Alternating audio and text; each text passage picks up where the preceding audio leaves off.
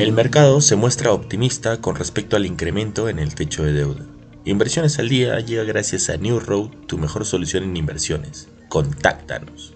En el plano local, el Ministerio de Transportes y Comunicaciones cuenta con una cartera de 8 proyectos para que puedan ser adjudicados este año mediante el mecanismo de obras por impuestos, que involucran una inversión total de 1.206 millones de soles.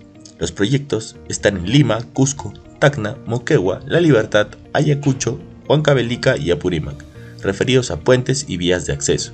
Otras iniciativas son el acceso al aeropuerto de Chinchero, la vía Tacna La Paz Tramo 2, Cerro Santa Elena y Evitamiento Hilo. Por su parte, el tipo de cambio cotiza en 3.70 soles. En los mercados internacionales, los futuros de las acciones subieron el jueves por la mañana mientras los inversores esperan actualizaciones del debate en curso sobre el techo de deuda y los resultados trimestrales de Walmart mostraron la resistencia del consumidor estadounidense. El economista estadounidense Thomas Simon comunicó que se están empezando a ver suficientes temas comunes en sus puntos de vista para sentirnos seguros de que se anunciará un acuerdo sobre el techo de deuda relativamente en poco tiempo. Dadas las advertencias del Tesoro sobre el 1 de junio y el tiempo que tarda en desarrollarse el proceso legislativo, podríamos ver un anuncio de un marco tan pronto como el domingo cuando Biden regrese de su viaje a Japón para las reuniones con el G7. Mientras tanto, las acciones de Walmart subieron casi 2% en las operaciones previas a la comercialización, ya que el minorista más grande de Estados Unidos reportó un mayor crecimiento de las ventas en las mismas tiendas de lo que Wall Street había anticipado.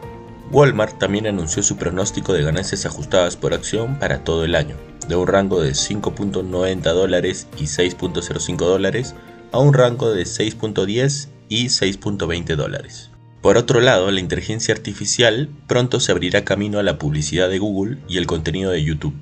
El gigante tecnológico ha aprobado el uso de la inteligencia artificial generativa para automatizar anuncios y servicios con publicidad. Google también está probando un modelo de lenguaje llamado Palm 2 para ayudar a crear contenido juvenil para YouTube. Los planes de Google son los últimos movimientos en el mundo de la tecnología para capitalizar las capacidades de la inteligencia artificial en rápida expansión para reforzar los ingresos estancados y los márgenes de ganancias reducidos, particularmente a medida que el gasto publicitario se desacelera. No queremos irnos sin mencionar que Alibaba reportó resultados trimestrales, siendo este el primer informe desde que se dividió en seis unidades, y también es el primero cuyos números reflejan la reapertura china. Sus ingresos aumentaron 2% interanual para alcanzar los 208 millones de yuanes en el primer trimestre.